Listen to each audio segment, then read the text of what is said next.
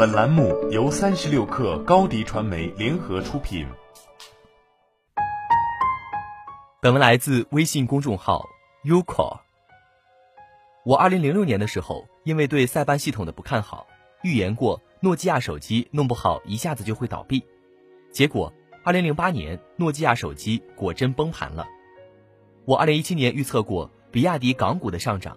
结果这只股票真从港币三十多元涨到港币八十多元了。就是因为我分析水平出众，预测能力惊人吗？完全不是。我们在回忆某件事的同时，由于已经知道接下来发生了什么，于是我们的大脑便会本能的寻找简单的因果关系，并对事件的顺序重新整合。这就是叙事谬误现象。如果一个事件果真发生了，我们就会夸大自己此前做出的预测的可能性；如果可能的事件并未发生，我们就会错误的回忆，说自己当初一直都认为此事发生的可能性不大。这种我早预测到了的后见之明带来的害处，就是对自己能力的错估，妄自尊大，高估自己的智慧。比如，有人猜准或算准了几次股票的涨跌后，就俨然以股神自居，盲目相信自己找到股市涨跌的规律了，结果亏得血本无归。再比如，一家以老板一言堂的风格发展起来的企业，其老板往往会因为过去的成功经验，盲目相信自己的能力，结果是。成也萧何，败也萧何，所以不要相信你我早预测到了的感觉，不要盲目自大，而要继续兢兢业业地对待每件事，认真地听取反对意见。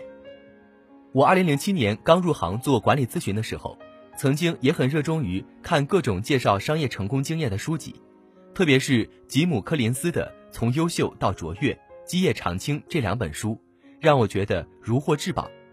因为这两本书阐述的是企业发展的根本规律，而且都是经过长时间的潜心研究，并通过大量的数据和事实来证明的。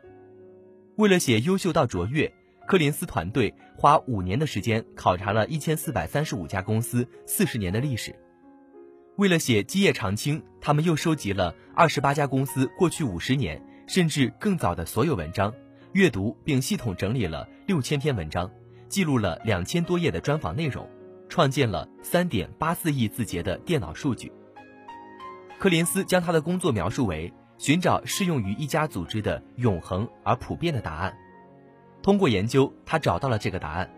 只要认真使用我们所发现的思想框架，几乎任何组织都可以极大提高自身的境界和表现，甚至成为一家卓越的组织。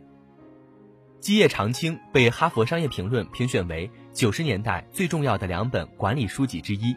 柯林斯也因为这两本书获得了影响中国管理十五人之一的称号，但悲剧的是，柯林斯找到的这个永恒而普遍的答案被事实无情地击碎了。截止到二零一二年，从优秀到卓越中研究的十一家卓越企业，一家破产了，六家股票的表现不如股市整体水平。基业长青中十八组卓越公司和不怎么成功的对比公司，在书籍出版过后的一段时间里。两类企业在企业效益和股票效益等方面的差距几乎趋近于零。选取成功的案例，再去寻找共同特点，以找出规律，是我们总结经验常用的做法。柯林斯也是这么做的，但这么做存在两个问题：一、幸存者偏差，符合成功案例的共同特点，同时也是失败案例的共同特点，甚至失败案例可能更多；第二。寻找出的共同特点与结果之间并无因果关系，数据聚集现象无处不在，甚至存在于随机数据之中。想要寻找某种解释的人，一定能从数据中找到一种解释。比如柯林斯找出来的企业发展的终极规律，股神找出来的股市涨跌规律。这种寻找伪规律的后见之明带来的害处，就是不能吸收到真正的经验。比如有人分析了。十名百岁老人的共同特点，得出了一个长寿的规律：他们都早晚各吃一个鸡蛋。这种规律是荒诞的，但可惜的是，这种荒诞却充斥在我们的社会之中。要避免这种柯林斯式的后见之明，我们要特别留意三点：第一，不能只选成功案例，而是按照某种筛选标准同时选择所有案例；第二，不能只做前半节，按过往的共性提炼出规律。还要去认真做好后半节，去验证一下这个规律能否预测到我们期待的结果？第三，不能忽略了毫无理由的随机事件生成幸运或不幸模式的容易程度。运气的成分越多，我们总结出的规律价值就越少。希望我们都能走出后见之明的偏差，开始真正的思考。好了，本期节目就是这样，下期节目我们不见不散。欢迎加入三十六课官方社群，添加微信 baby 三十六课 b a b y 三六 k r，获取独家商业资讯，听大咖讲风口，聊创业，和上万课友一起交流学习。